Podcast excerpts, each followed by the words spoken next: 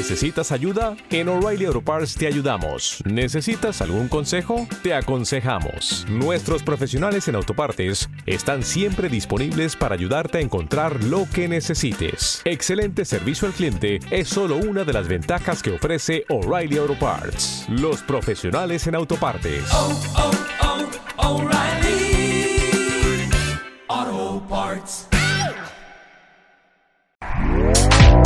Este podcast forma parte de Evox Originals. Disfruta de este avance.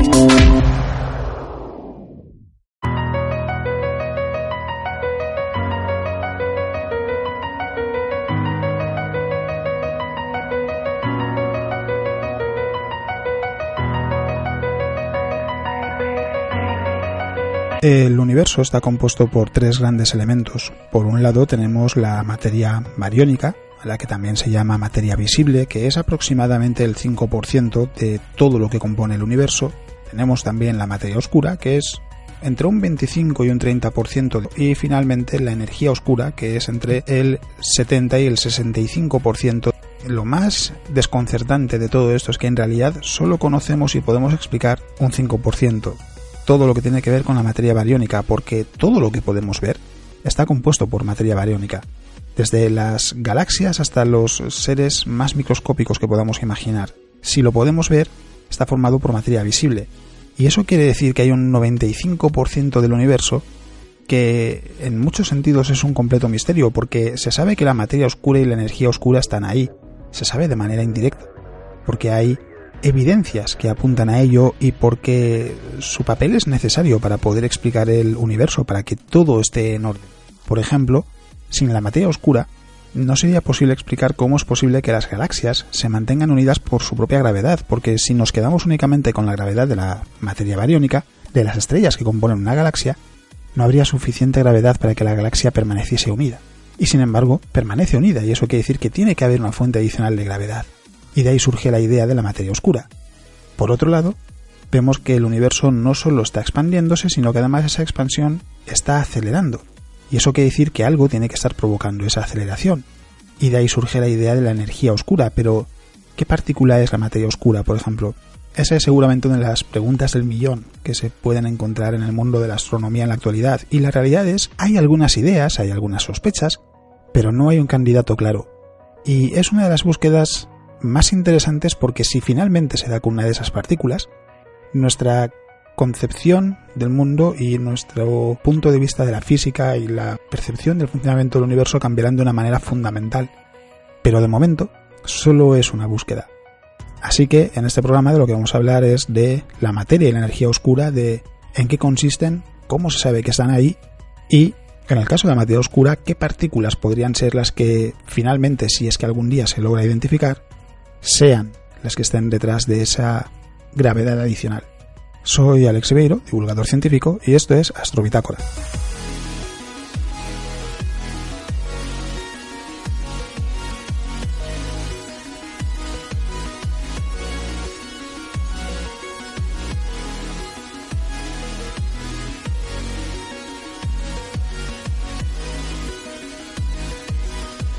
Pero antes, como siempre, vamos a repasar las noticias más interesantes de la semana, que hay que decir que en esta ocasión se ha tratado principalmente de descubrimientos desconcertantes. El primero, de hecho, tiene que ver con NGC 6240, que es una galaxia grande que resulta que tiene tres agujeros negros supermasivos en su centro. Y esto es interesante porque es una galaxia irregular, está en proceso de colisión y hasta este estudio se pensaba que era el proceso de colisión de dos galaxias, porque se habían observado dos agujeros negros supermasivos en su centro. Eso quiere decir también que la colisión todavía está en proceso y que todavía queda mucho tiempo para que termine.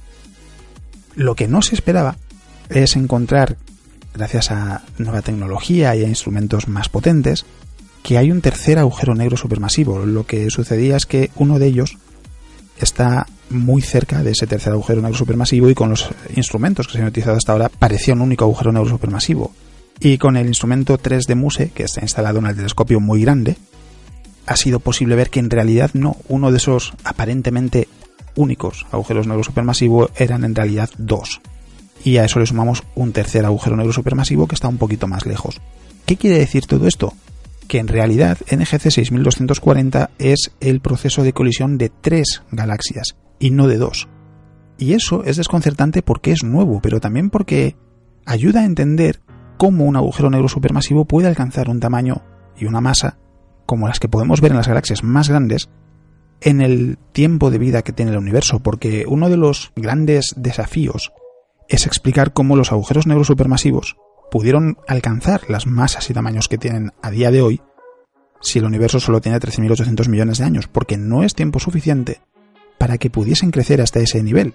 Al menos no si nos ceñimos únicamente a fusiones de dos galaxias. Pero claro, ahora se ha observado que no, que también se pueden producir fusiones simultáneas de tres galaxias. Y estos agujeros negros supermasivos, por cierto, son mucho más masivos que el de la Vía Láctea.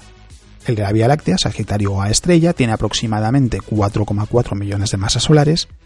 En este caso, los agujeros negros supermasivos que están en ese proceso de fusión tienen de media al menos 90 millones de veces la masa del Sol. Y eso quiere decir que el resultado final será un agujero negro supermasivo mucho más masivo y que por tanto es posible crecer de una forma rápida porque si hemos visto esta colisión en la que están participando tres galaxias, ha tenido que pasar en otros lugares del universo y en otros momentos de la historia del universo. Y eso quiere decir que hay un mecanismo ahora que sí permitiría explicar y que es mucho más sencillo por qué hay agujeros negros supermasivos tan grandes cuando el universo todavía tiene casi 14.000 millones de años, porque si nos ceñimos solo a colisiones de dos galaxias, no es suficiente tiempo para que puedan adquirir la masa que se ve que tienen en algunos casos, que son de miles de millones de veces la masa del Sol.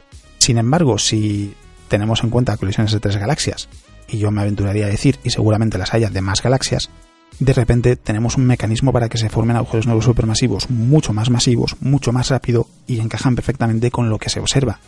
Y eso es interesante porque no había sucedido hasta ahora, quizás seguramente porque hacía falta un instrumento con más resolución, como es el caso de 3D Muse, y por lo que plantea, de todos modos, hay que decir también que en el caso de NGC 6240 esa colisión todavía está en proceso, se calcula que tardará todavía unos mil millones de años en completarse. Cuando suceda, se emitirán ondas gravitacionales y eso quiere decir que se podrá detectar porque será un fenómeno tan violento que el propio tejido... ¿Te está gustando lo que escuchas? Este podcast forma parte de Evox Originals y puedes escucharlo completo y gratis desde la aplicación de Evox.